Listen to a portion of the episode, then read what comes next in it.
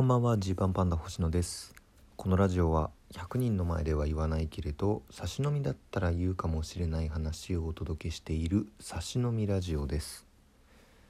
えー、僕らはですね今芸歴5年目で、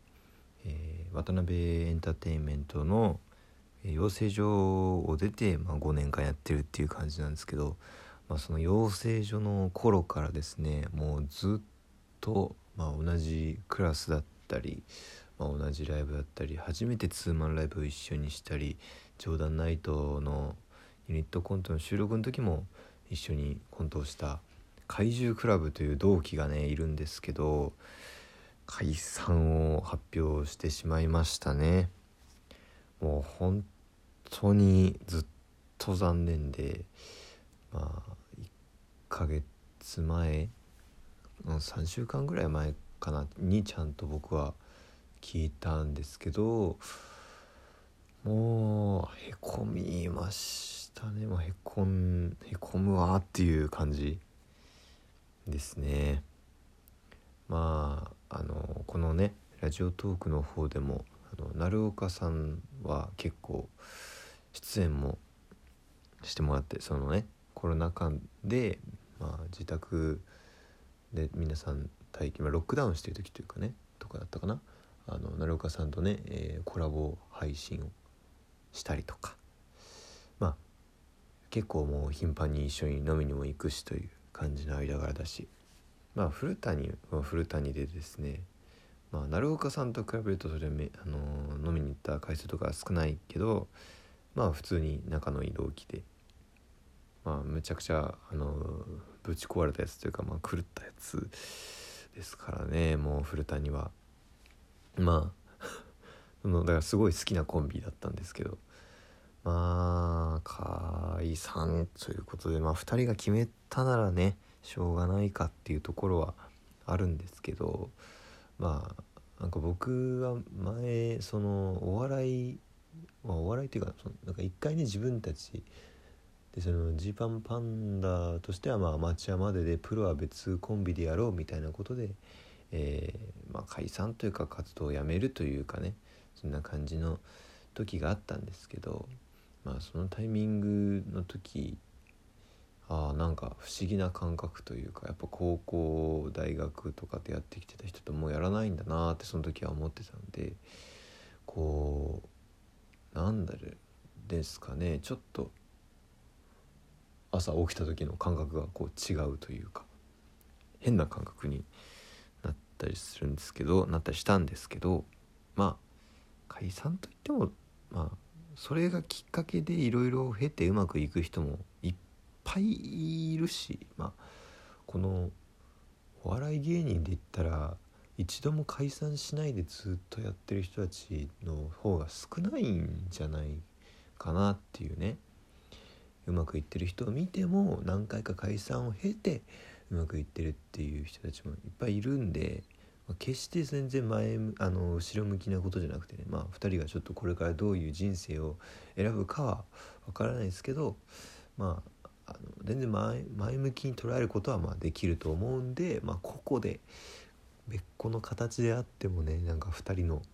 良さが、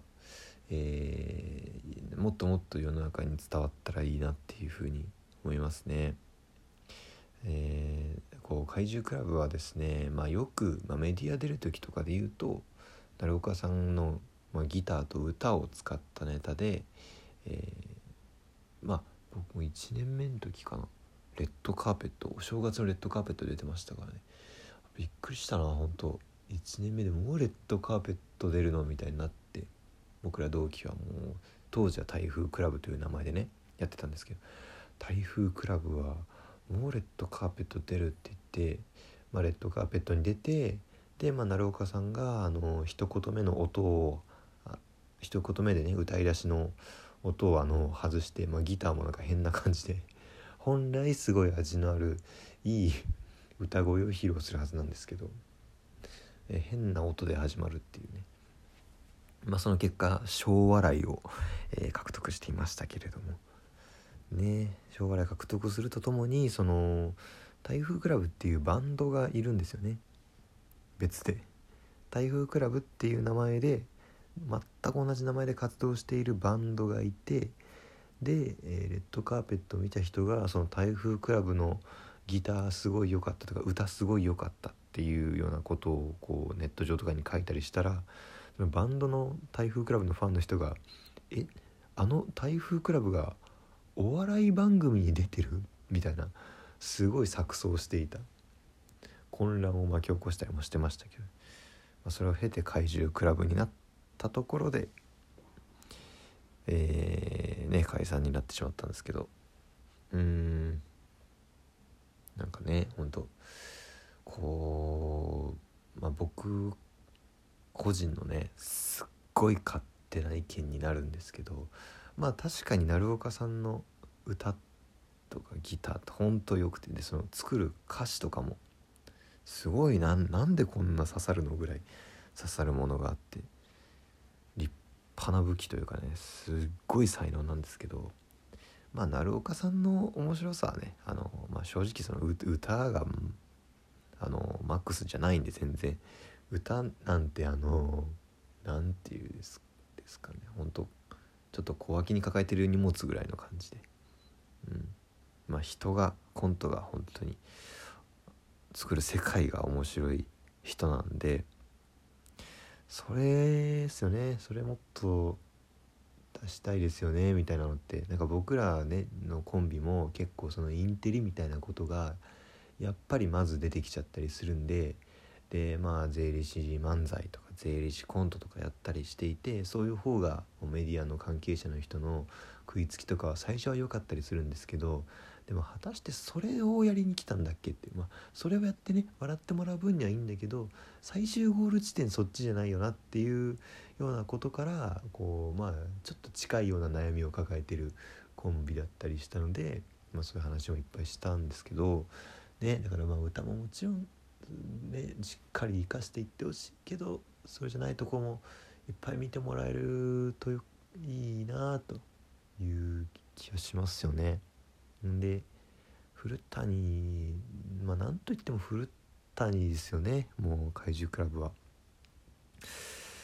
まあまあそのどうしてもねみんな最初鳴岡さんから入るんですよ。まあ見た目のインパクトも強いし作る世界観も唯一無二な感じがあるし。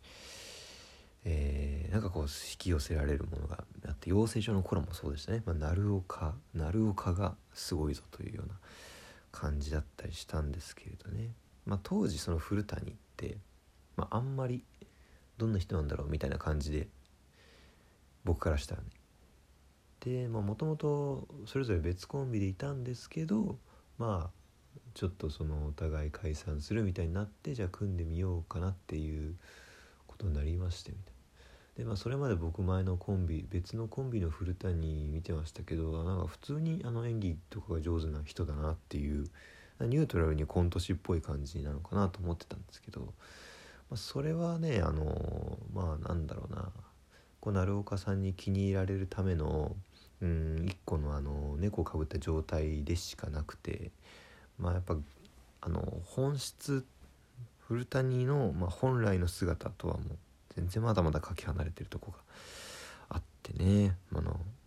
まあ、古谷でのピンのライブとかも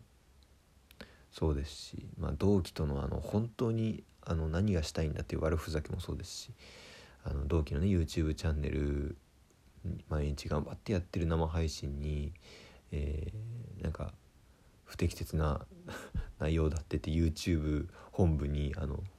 アカウントバンさせに行ったりとかあのもうマジ何してんだっていうもう悪魔ですからね。それでしかもこの解散をするっていうか、ま、解散したんですけど解散しましたって奈良岡さんはツイートとかしてますけど、まあ、古谷の方のツイッター見るともう一番最新のツイートが、まあ、先月ぐらいですかね。先月ぐらいの、えー、ネトラボ調査隊っていうアカウントのあの住みやすい街ランキングっていうのの丸の内線沿いで住みやすい街ランキング気になる1位はみたいな記事の宣伝してるツイート。これのリツイートで止まってるっていうね。本当に狂ってるんですよね。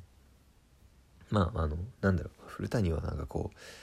うなんだろうね。こう解散してありがとうございました。今まで本当にありがとうございました。みたいな。一生宝です。みたいなことを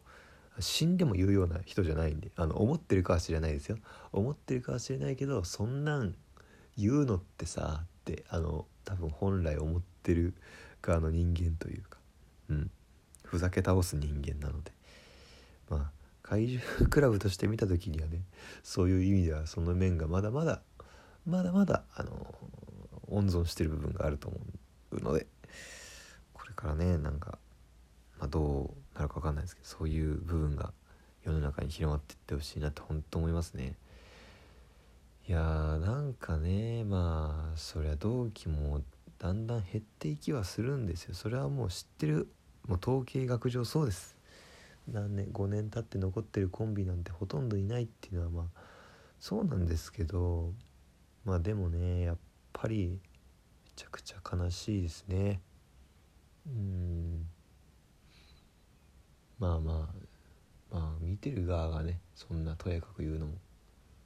とは思うんでまあこの気持ちっていうのはこう簡単にその理屈で僕とかはねこう切り替えられないので、うん、こんなずるずる思ってますけど、まあ、本人たちはそれぞれもう進んでるので、えー、一緒にこう2人を皆さんと一緒に応援したいなと思うというなんかこういうことをね Twitter とかでねこうちゃんと140字でまとめられたらいいんですが。なんかこううまくできなくてまずはこのラジオトークを撮ってしまってるという感じです。いやー本当に怪獣クラブ面白かったです。ありがとうございました。